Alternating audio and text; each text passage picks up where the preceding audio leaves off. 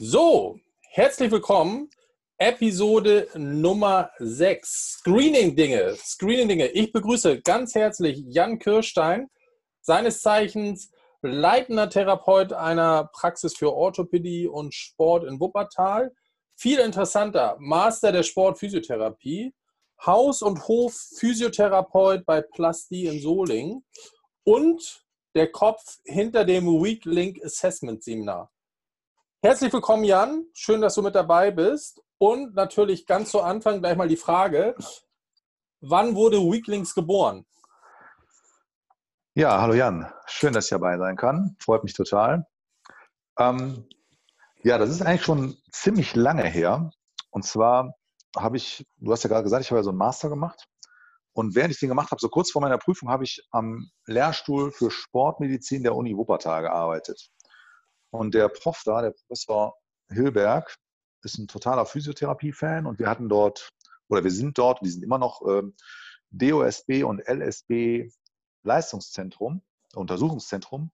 Und den hat schon immer interessiert, den Hilberg, ähm, was kann, denn was kann man denn mal so neben den klassischen Krafttests und Ausdauertests, die der DOSB und so haben will, sonst noch so machen?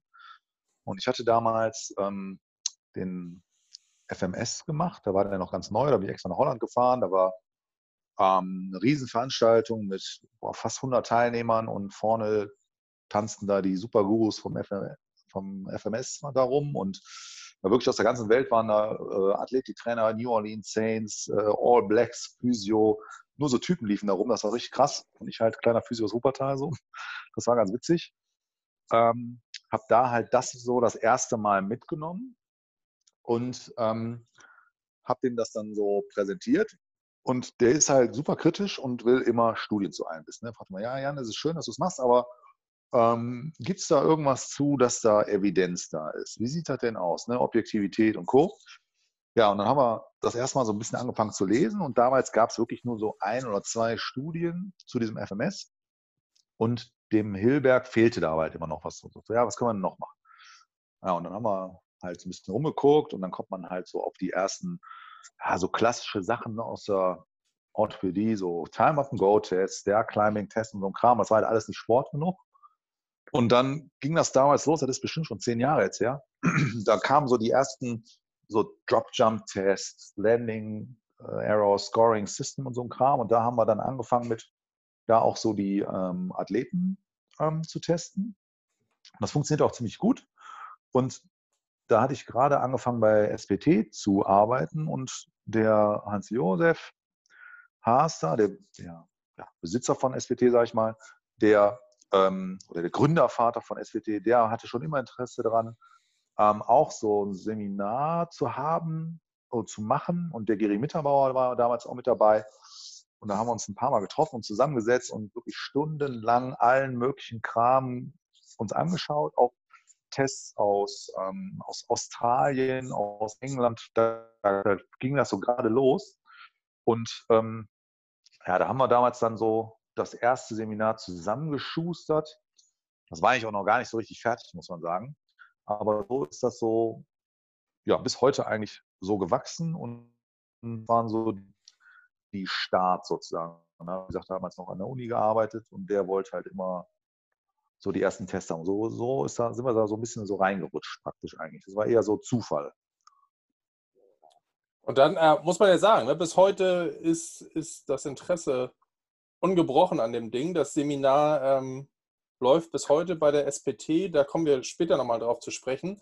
Du hast den FMS gerade erwähnt. Der ist ja im, im nordamerikanischen Raum nach wie vor populär, wurde glaube ich, 2015 vom BJSM phänomenal zerlegt. So, der hat irgendwie eine Vorhersagekraft von 51 Prozent. Da kannst du auch deine, deine Euro-Münze ähm, werfen. Die VBG ist mittlerweile so ein bisschen auf den Zug aufgesprungen und, und äh, sortiert sogar, macht ein Präventionsscreening und macht ein Leistungsscreening. Die sagen wir mal so, die, die Suche nach dieser Screening-Batterie, ne, die alles verrät, die ist ja nach wie vor ungebrochen. Bist du der Meinung, das ist irgendwann erfüllbar, diese eine Batterie zu finden? Ja, ich glaube, ähm, also ich sag mal so, wir machen das Seminar jetzt so tatsächlich so seit sieben Jahren oder so und wir haben in jedem Seminar irgendwas Neues drin gehabt und alte Sachen rausgeschmissen. Das Coole an dem FMS ist und war ja eigentlich, dass es total easy ist, wenn du das drauf hast, machst das so in unter zehn Minuten, screenst du durch, du kannst mehrere gleichzeitig screenen und hast dann einen ganz easy Score, ne? 0, 1, 2, 3 und äh, sagst dann, uh, alles klar, alles 14 ist äh, verletzungsanfällig, alles drüber nicht. Ja. Das war natürlich total smart und easy. Und deswegen ist da natürlich jeder drauf aufgesprungen und machen ja leider, muss man sagen, immer noch ganz viele. Auch in Deutschland ganz viele, auch was die Bundesliga angeht und Co. Machen das ja auch alle noch, obwohl es halt gar keine Aussagefähigkeit hat, ähm, weil es halt zu statisch ist. Und ich sag mal, zu sagen, okay, du hast jetzt eine höhere Verletzungsanfälligkeit, da kann man, glaube ich, beim Würfeln bleiben, weil es wird immer den äh, biertrinkenden, undynamischen Fußballer geben, der sich niemals verletzt, weil er halt einfach Schwein hat. Und dafür gibt es dann den top durchtrainierten Superstar, der äh, ja, sich leider da verletzt. So, ne? Und ähm, die BG geht gerade eigentlich in eine ganz schöne Richtung, weil die natürlich auch selber viel Daten sammelt, über die ganzen Handballgeschichten vor allem ja und auch aus dem Fußball und erweitern das ja auch so nach und nach. Ähm, man muss halt so ein bisschen aufpassen, ähm, dass man sich halt nicht tot testet. So, ja? Dass das halt so ein bisschen in so einem Todtesten, denke ich mal, endet, wie, ähm, ja, das ist ja auch unser Lieblingsthema, ne? so manuelle Tests kannst du ja auch, 50.000 Schultertests machen.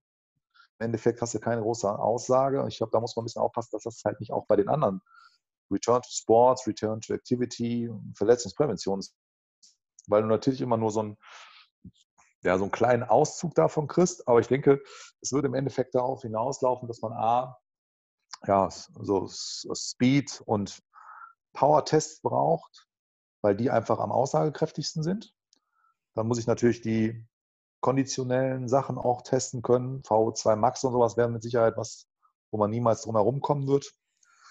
Aber genauso muss damit drin sein, was ja der Happy auch schon in einem deiner Podcasts gesagt hast, mit diesen äh, biopsychosozialen Tests mit, äh, mit Readiness, mit Ermüdung und so weiter, weil das, glaube ich, eine noch viel entscheidendere Rolle ist, wie gut man da halt den Athlet ja, vorbereiten kann. Da gibt es ja ganz, ganz viele Sachen. Ne? Wenn man weiß, vor einem Spiel war schlechter, steigt man in Verletzungsanfälligkeit, wenn man sich das dann im Nachhinein anschaut. Und, und, und. Da kommt ja immer mehr Wissen zu. Ne? Oder auch ähm, diese ganzen ähm, Workload-Geschichten, die jetzt so zwei, drei Jahre oder vier Jahre jetzt auch schon ziemlich äh, populär sind mit dieser Curve, wo du dann halt äh, nicht über diesen 10% liegen solltest oder halt auch nicht drunter und solche Sachen. Ja, das ist unfassbar komplex und man muss das halt versuchen, so, glaube ich, so ein bisschen zu shorten.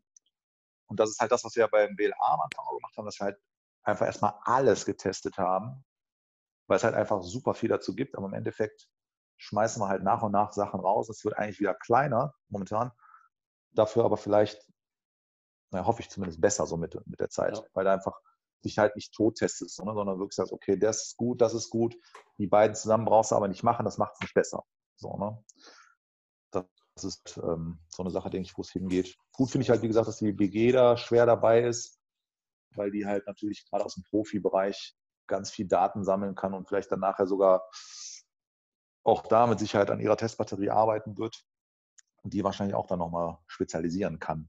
ja, cool.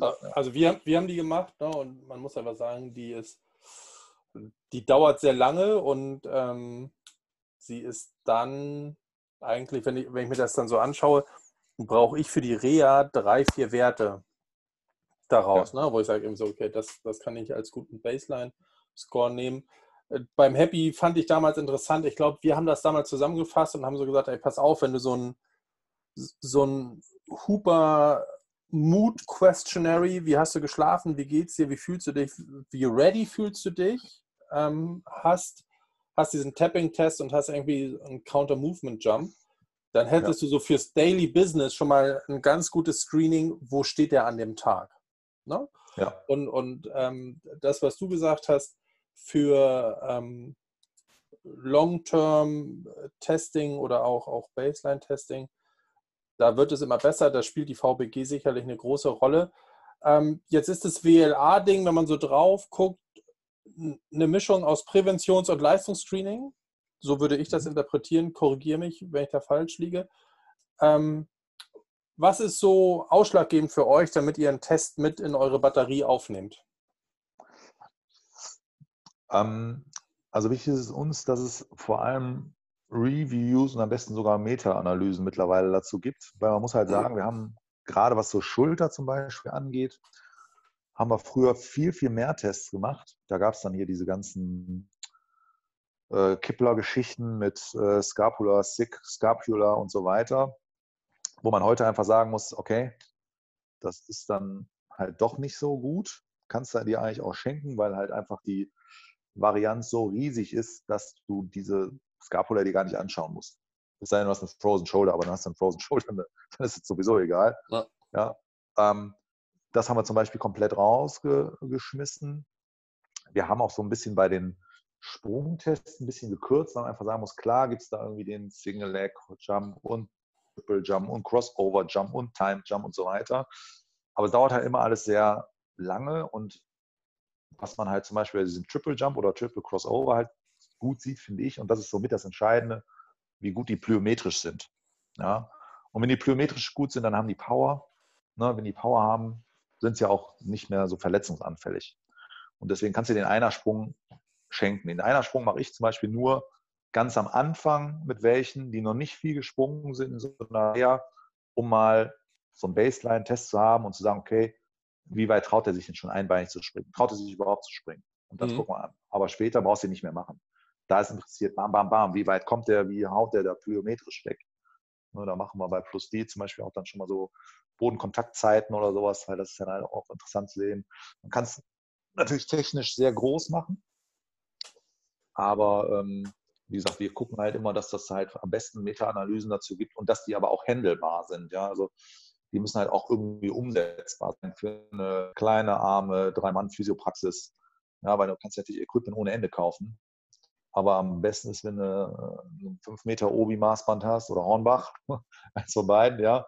Oder ähm, einfach nur eine Kiste, wo du rauf und runter springen kannst. Das muss halt auch ähm, ja, für den kleinen Geldbeutel machbar sein, weil du kannst natürlich Velocity-Based und was weiß ich halt alles machen. Aber es kostet wieder Geld, das ist so viel ähm, so aufwendig, dass äh, das kann der normale Physio nicht umsetzen. Das zeigen wir auch in den Kursen. Ne? Wie mache ich Velocity-Based Training und wie arbeite ich mit Velocity und Bodenkontaktzeiten und, und, und.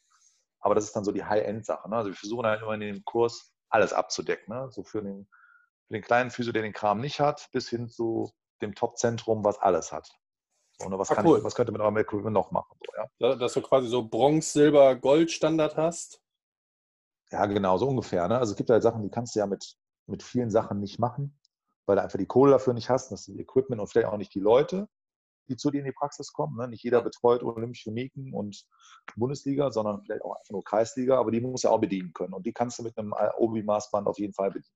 Reicht. Und das kannst du auch mit rausnehmen. Ja, da musst du nicht Tausende von Euro investieren. Ja. Weil oben, oben raus gibt es natürlich immer viel, ja. Aber es muss ja einfach umsetzbar sein. Ähm, jetzt hast du gerade gesagt, äh, Plyometrie als, als eine der, ähm, der motorischen äh, Fertig, ist ja eher eine Fertigkeit als eine Fähigkeit. Ähm, ja. findest, du, findest du hochspannend. Ich bin mal durch euer Screening-Cheat gegangen und da ähm, guckt ihr euch, glaube ich, Folie 23 oder so war das, guckt ihr euch immer noch an Flexibilität als Bewertungskomponente. Jetzt gab es ja in der Vergangenheit ähm, so zwei, drei Arbeiten, der, der, ich hoffe, ich spreche den richtig aus, Chimik und, und der Behm, die haben ja schlussendlich die These in den Raum gestellt, solltest du Beweglichkeit oder Flexibilität noch als motorische Grundeigenschaft ansehen? Oder wäre es eigentlich nicht Zeit, ähm, sich davon zu verabschieden, weil es irgendwie gezeigt wurde, ähm, mehr Beweglichkeit schützt dich nicht vor Verletzung. So, ne? Die verletzen, so gut bewegliche Menschen verletzen sich genauso häufig wie schlecht bewegliche Menschen. Es gibt Arbeiten, die zeigen, hey, die, die, die verminderte Range of Motion schützt dich vielleicht sogar, ja, weil du nie in Extrembereiche kommst. wie siehst du das Stand heute? Sollte man ähm, Beweglichkeit A testen und B, würdest du sogar mitgehen zu sagen, hey, es wäre vielleicht an der Zeit, sich davon zu verabschieden, das als motorische Grundeigenschaft zu betrachten? Ja, also ich sage mal, als Grund, motorische Grundeigenschaft ist es, glaube ich, tatsächlich uninteressant. Ähm, wo wir das eher testen, ähm, ist halt, um zu schauen, es gibt halt natürlich Flexibilitäten, zum Beispiel in Hamstrings, die ich brauche anscheinend, wo natürlich dann aber auch Power wieder eine Rolle spielt, wahrscheinlich auch die größere, ähm, im Fußball, dass sie sich nicht verletzen. Ja, also sprich äh, Straight Leg Race, beziehungsweise wir machen da ja dieses Knee Extension Angle, das ist ein bisschen anders, das ist äh, halt ähm, ja, von der Durchführung einfacher und exakter. Da würde ich sagen, musst du dir das schon anschauen, aber dann halt nur sportartspezifisch. Ja? Ähm, aus dem Baseball weiß man mit diesem GERD und TROMT, ne, Total Range of Motion Deficit, glenohumerales Inrotationsdefizit, scheint ein Faktor zu sein. Ist natürlich für den Normalspieler uninteressant. Ob das für den Handball interessant ist, ich habe noch nie einen Handballspieler gehabt, der 180 Grad Rotation hat. Die werfen aber auch anders. Ja, die ja. brauchen Stiffness, weil die halt bam, quick aus der Hüfte werfen müssen. Na, da ist ja nicht immer nur ein Freiwurf. Selbst beim 7 Meter ist die Variante so riesig. Ja, die Variante im Handball ist viel größer als im Baseball. Und deswegen ist da wahrscheinlich dann dieses Girl und Trump wieder egal. Ja, müsste man sich mal anschauen. Aber im Baseball gibt es ja schon. Aber Baseball ist in Deutschland zumindest auf jeden Fall und in vielen anderen europäischen Ländern Randsportart. Wahrscheinlich noch hinter Schach sogar. Ey, hör auf, hör auf, hör auf. Ja. Ich muss hier mal eine Lanze brechen für meine Jungs von der Elbakademie. ähm, die haben jetzt drei, vier Privat, also auf jeden Fall sind Baseballer überdurchschnittlich oft privat versichert, habe ich gerade festgestellt. Okay, ja, hab, das ist doch äh, gut. Habe gerade zwei Pitcher und einen Catcher da gehabt. Äh, da war das auf jeden Fall interessant zu sehen, aber ich gebe dir vollkommen recht. Ne? Wenn, du, wenn du die Handballer anguckst, das ist ein ganz anderes Wurfmuster. Genau. Und ich, ich denke, da brauchst du halt äh, Beweglichkeit generell, sage ich mal, im Alltag ist sowieso total egal. Aber du brauchst vielleicht, oder was heißt vielleicht, du brauchst mit Sicherheit für bestimmte Sportarten bestimmte Beweglichkeiten. Ja, hier dein, dein Steckenpferd Gewicht heben, wenn du dir anguckst, ähm, es gibt ja so ein schönes Buch, äh, das heißt äh, Weightlifting for the Connoisseur, ne? Gewichtheben für den Genießer, von dem ehemaligen Gewicht, Hebetrainer der US-Nationalmannschaft, der hat ja auch so seine Range of Motions. Und da verlangt er zum Beispiel 40 äh, Grad Dorsalextension, so mhm. als Standard für seine Jungs und so Späße. Und da brauchst du bestimmte Flexibilitäten, weil sonst wirst du da wahrscheinlich einfach nicht genug in die Hocke gehen können, die Arme weit nach oben kriegen können, was auch immer. Obwohl die natürlich auch kompensieren, keiner ist da perfekt oder so, ja. Wenn du dir Klockhoff mit seinen O-Beinen anschaust oder sowas, ja.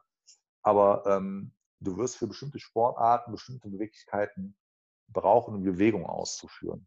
Und da schon, ob jetzt ein Handballer ähm, unbedingt gut sein muss im Straight Leg Race oder beziehungsweise das Knie Extension Angle oder was immer, wahrscheinlich eher nicht. Aber für die einzelnen Sportarten schon, aber im Allgemeinen gebe ich dir recht, ähm, muss es nicht. Also mit einem Standard normal Patienten ist es total egal. Ja, ja das ja. ist relativ egal.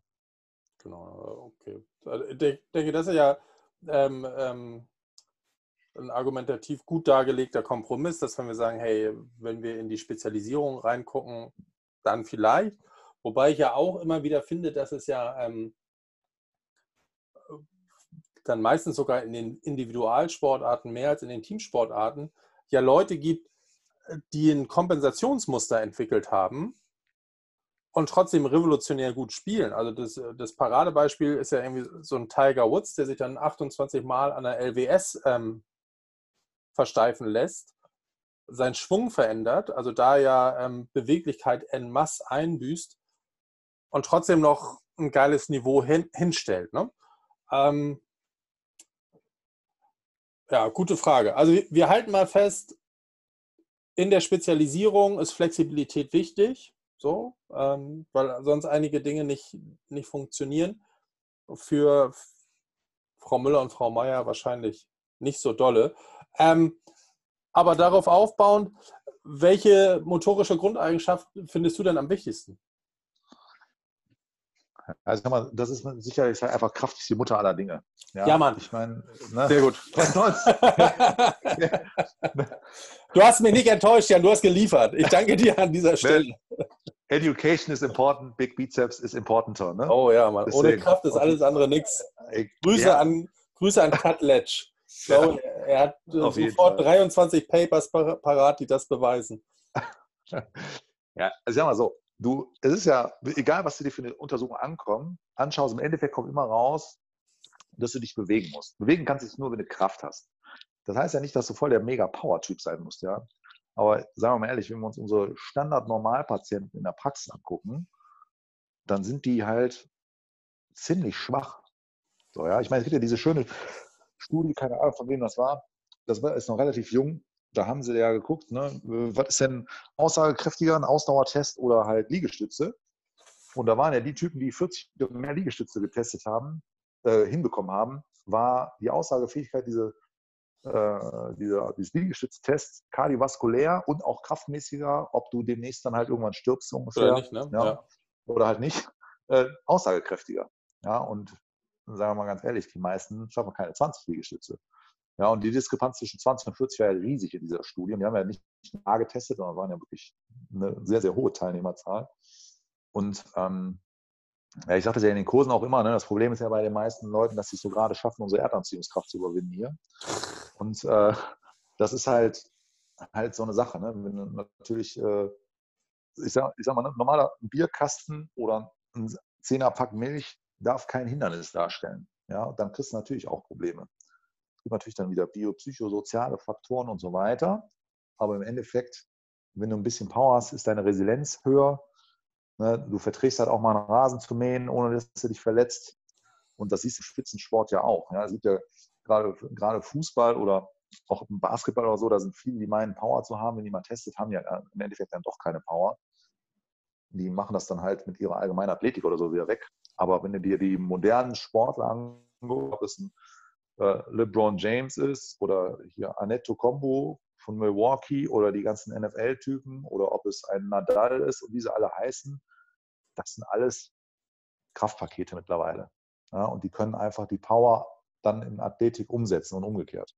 Und dann hilft dir es halt einfach. Und schützt dich halt auch ohne Ende. Ja.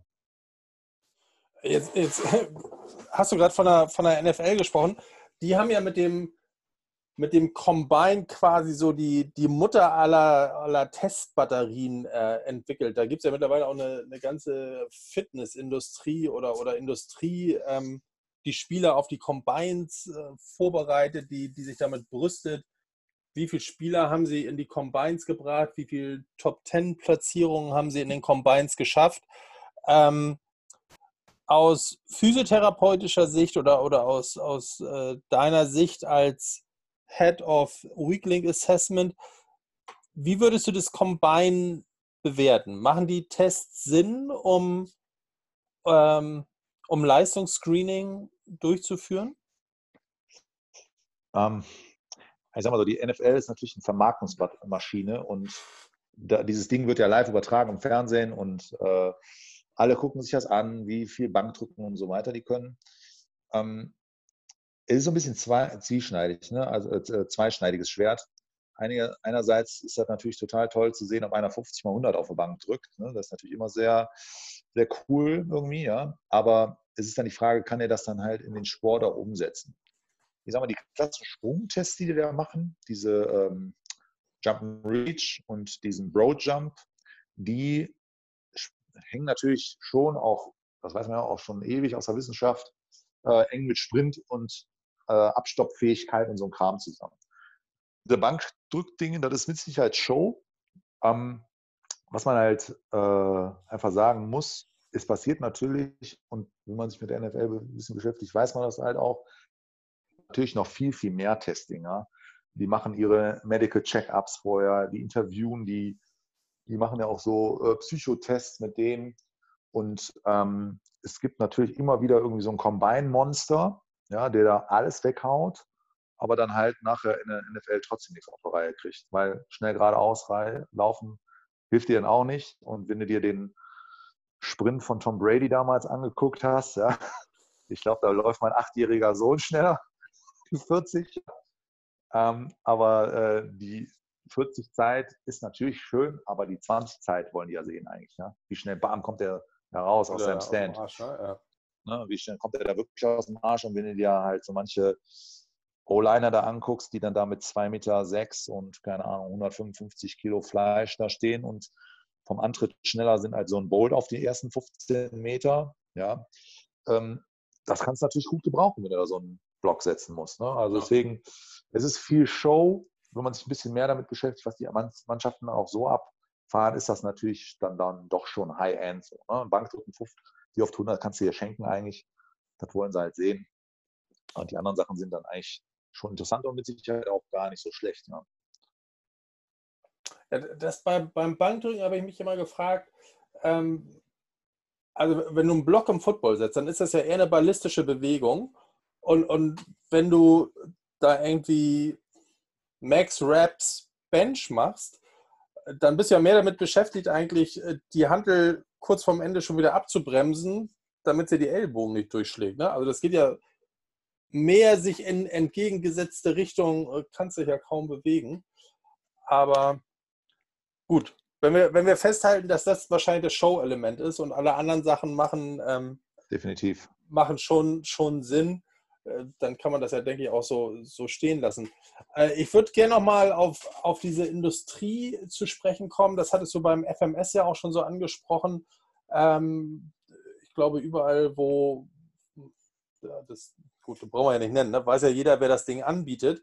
Da hat sich ja so eine Industrie drum entwickelt, wo ich jetzt so das Gefühl habe, also A, das, was die da präsentieren, das führt in erster Linie dazu, dass die Jungs in den spezifischen Tests besser werden. Also wenn du die Corrective Exercise vom FMS machst, dann wirst du halt, kriegst du ein besseres Scoring im FMS, aber deswegen verletzt du dich ja anscheinend immer noch genauso oft. Ja?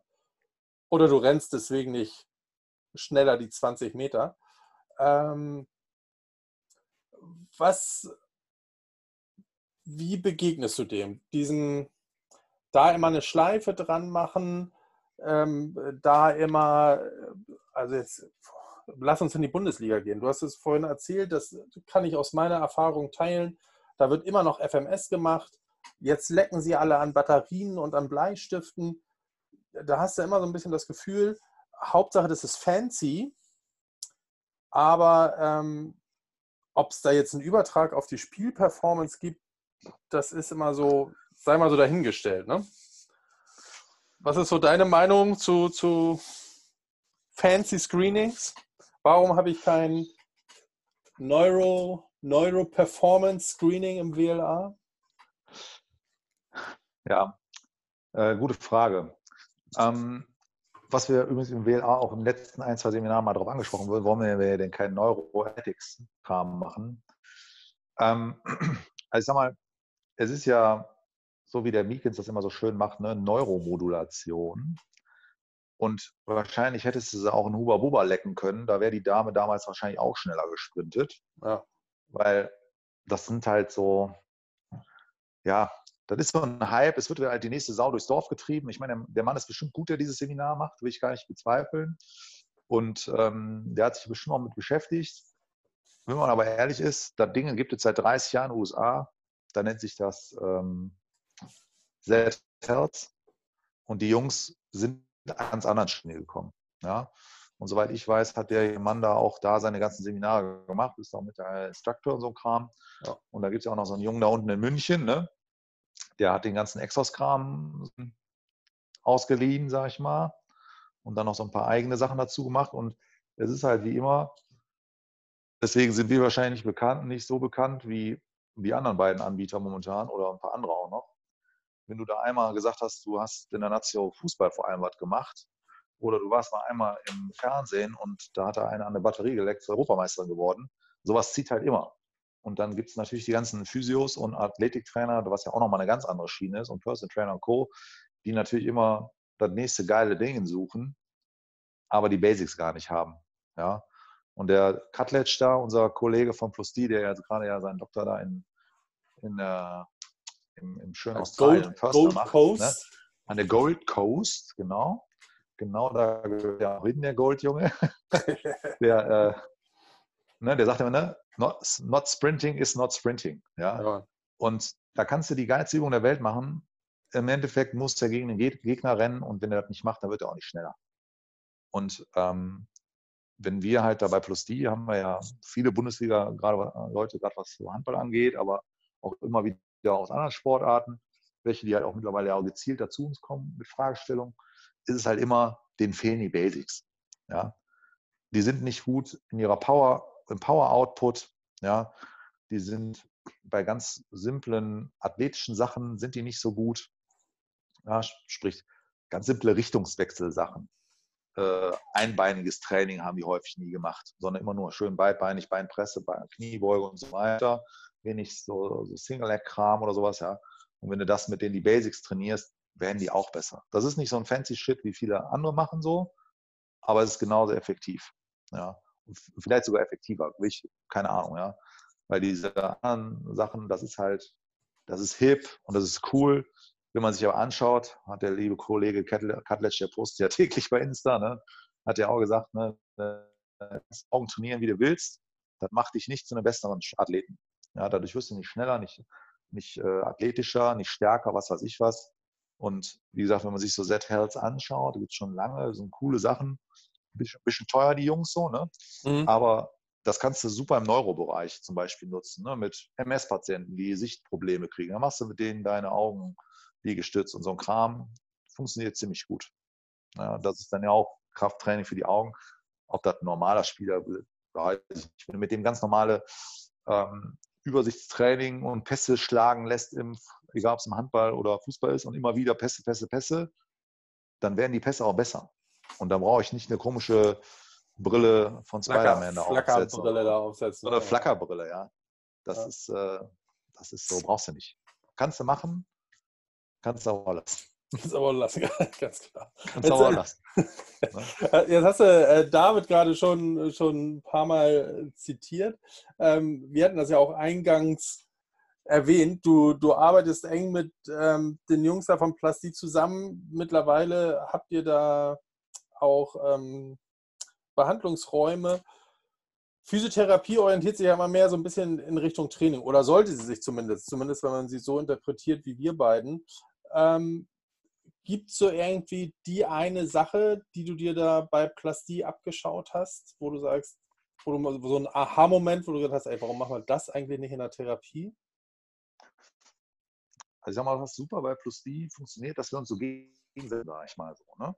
Und ähm, was die Jungs mit Sicherheit gut drauf haben, und das haben wir Physios noch nicht drauf, das ist dieses vernünftige Plan, ne? Workload-Management-Planung äh, wann mache ich was mit wem. Und das kannst du natürlich in der Reha super nutzen, sprechen wir uns immer ganz genau ab.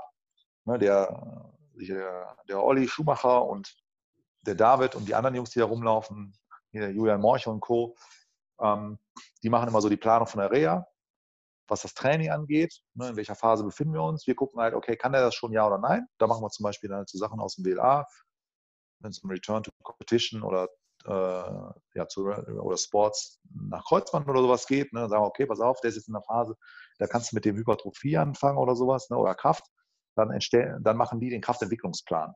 So, ja. Und dann schauen wir halt auch, okay, wie viel Load hat er denn in der Woche, was können wir denn mit dem machen? Und ich mache dann den fancy Kram drumherum so, ne? Aber dieses äh, klassische Trainingsplanung, was im Endeffekt auch eine gute Reha ausmacht, ne, gibt ja schon einen schönen Spruch, wenn eine Reha nicht anfängt an, auszusehen wie ein Trainingsplan, dann lauf schnell weg. So, ne? ja, ja. Und das kann man mit denen halt super machen und das, äh, da habe ich auf jeden Fall auch noch eine ganze Menge lernen können von denen. Ja. Äh, glaubst du, wir brauchen in der Physiotherapie irgendwann noch so strukturell diagnostische Tests, wie wir sie jetzt immer noch machen? Oder wäre es nicht einfacher zu sagen, zeig mal, was geht und was geht nicht und was soll wieder gehen? und dann gucken wir uns einfach an, was müssen wir dafür trainieren? Das ist jetzt natürlich eine bisschen tricky, die Frage. Na sicher. Also, ich sag mal so, man muss halt. ja, jetzt im Spaß hier. Ähm, ja, genau. Also ich sag mal, ähm, es gibt natürlich, die meisten Tests, muss man ja sagen, sind nicht so gut. Ne? Aber es gibt natürlich schon gerade unerkannte Instabilitäten in der Schulter, gibt es ja, ne? wenn du Apprehension, Relocation zusammenpackst, hast eine sehr gute äh, Sensitivität und Spezifität. Ne? Also zu gucken, hat er tatsächlich was oder ist das ne, falsch positiv, falsch negativ oder sowas. Ich glaube, da kann man so strukturelle Tests schon gut nutzen.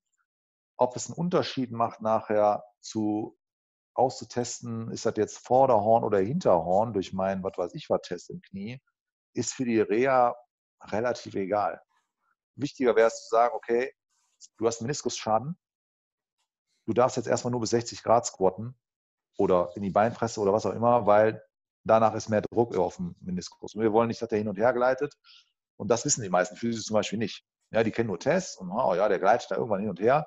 Aber warum man dann halt vielleicht mal eine Zeit lang nicht so tief in die Hocke geht, das glaube ich dann, dann schon sinnvoller. Das, ich glaube, es muss so ein paar Tests geben, das ist okay, aber dass man dann so komplett sagen kann, ah, das ist jetzt Infraspinatus, Superspinatus, mal ganz ehrlich, das ist für die meisten testen da aus und im Endeffekt stellen sie den Kabelzug und machen eine Außenrotation mit denen, ja, und deswegen ist die Testen, kannst du ja auch schenken. Ja.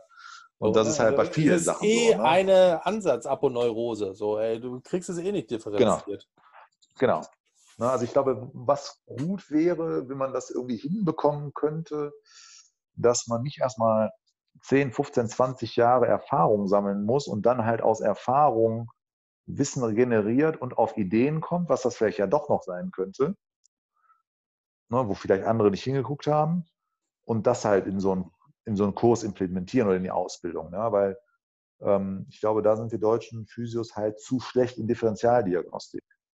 Ne, also als Beispiel die Handballerin, die seit Wochen immer wieder Nacken, Kopfschmerzen hatte oder so, ne, aber Bewegung ist eigentlich frei und ist mal besser und schlechter. Mhm.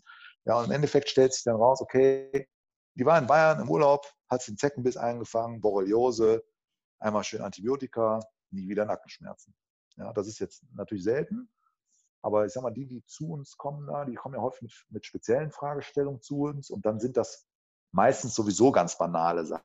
Da ist nichts kaputt. Ja, das ist ein, ein Workload-Problem. Ne? Wie die meisten Sportler meinen ja mit noch mehr Training Defizite kompensieren zu können. Dabei ist ja meistens genau der andere Schritt, ne? der Schritt zurück und mal weniger machen.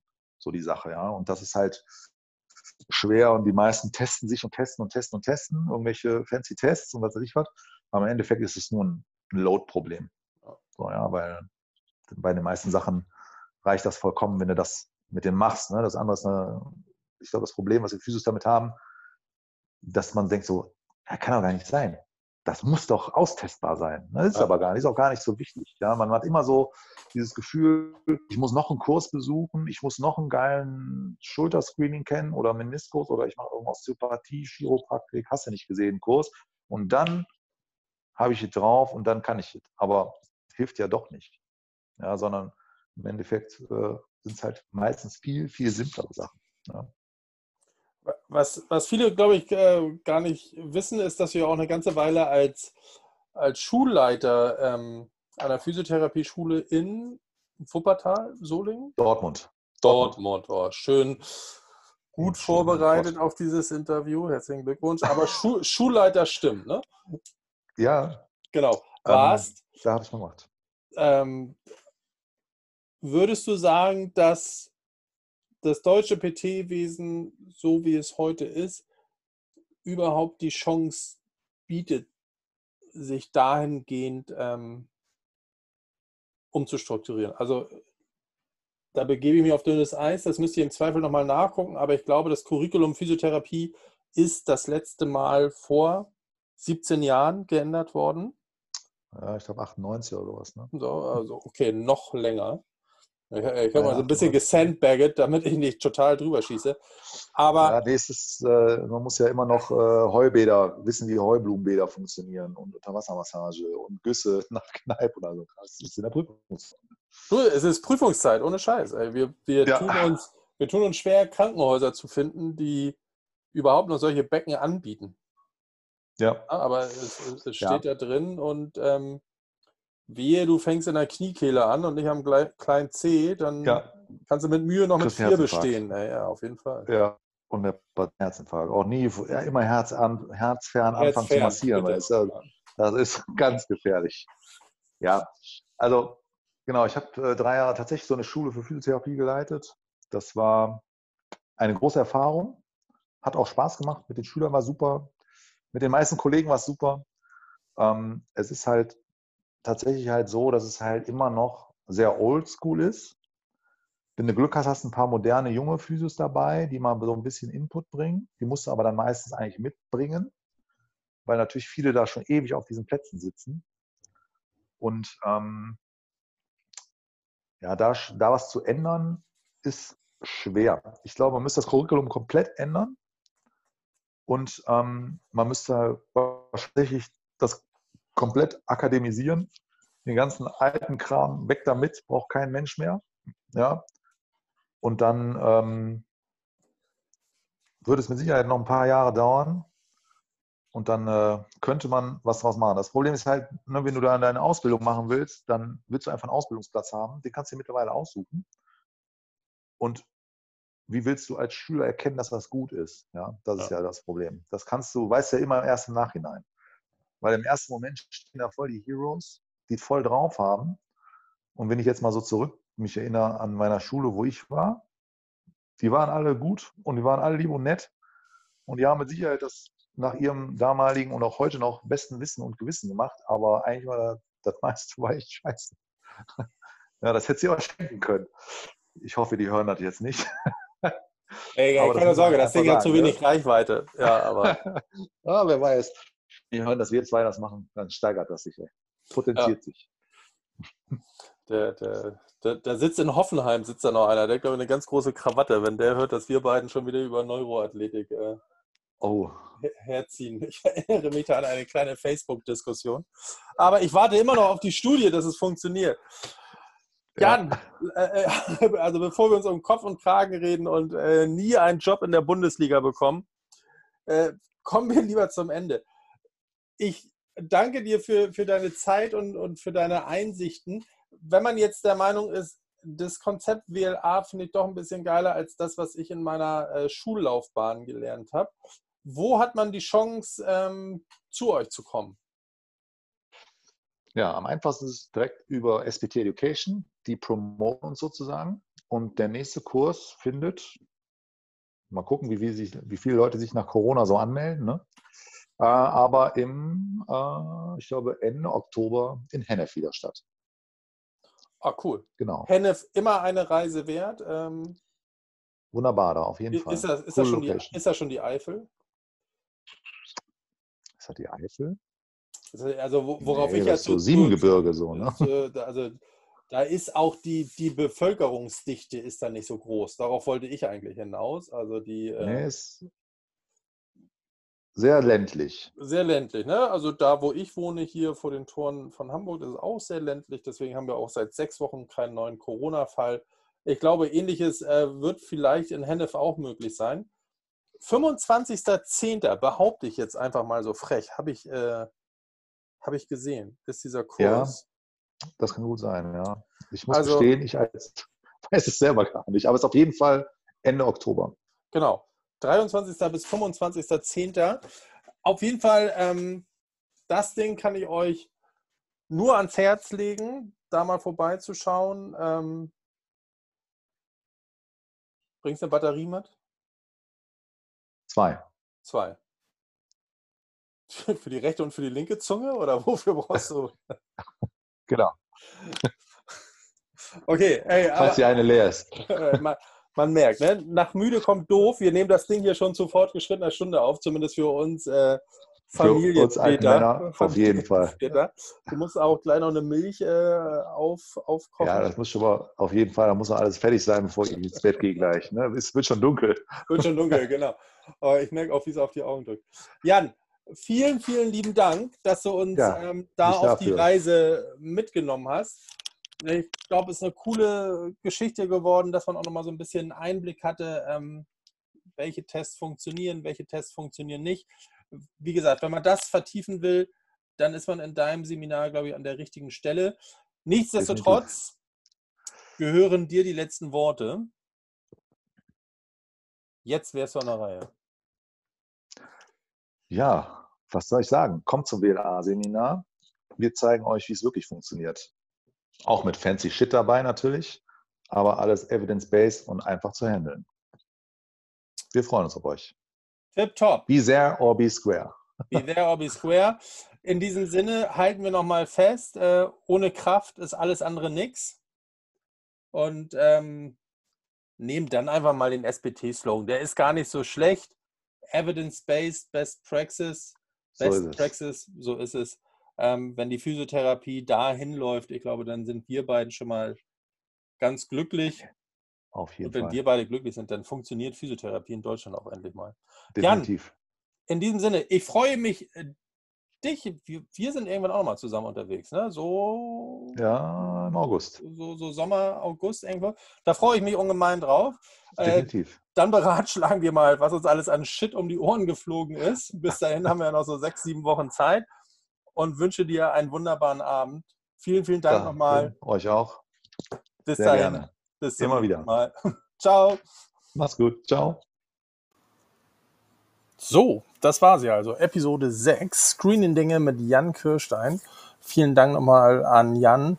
Ähm, ich glaube, da war eine Menge, Menge, Menge interessanter Sachen dabei. Ähm, wenn man sich die Deep Link Liste anguckt, die ihr auf unserem Facebook-Profil nachlesen könnt, ähm, dann merkt man, wie viel Wissen Jan da in dem Bereich Test und, und Diagnostik mitbringt.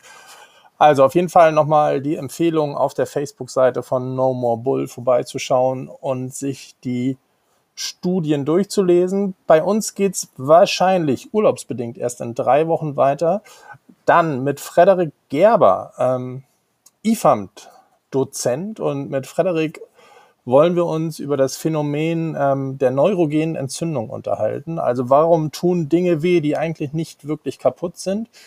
Ähm, sicherlich werden wir da auch nochmal diskutieren, wie manuelle Therapie 2020 aussehen kann, damit es überhaupt noch seine Berechtigung am Markt hat. Das wird ähm, eine sehr, sehr spannende Geschichte, da freue ich mich schon drauf. Bis dahin wünsche ich euch einen hervorragenden Sommer. Vielleicht ein bisschen weniger äh, norddeutsche Sonne, wie das bei uns so gerade ist. Genießt den Podcast. Wir hören uns in drei Wochen. Bis dahin. Tschüss.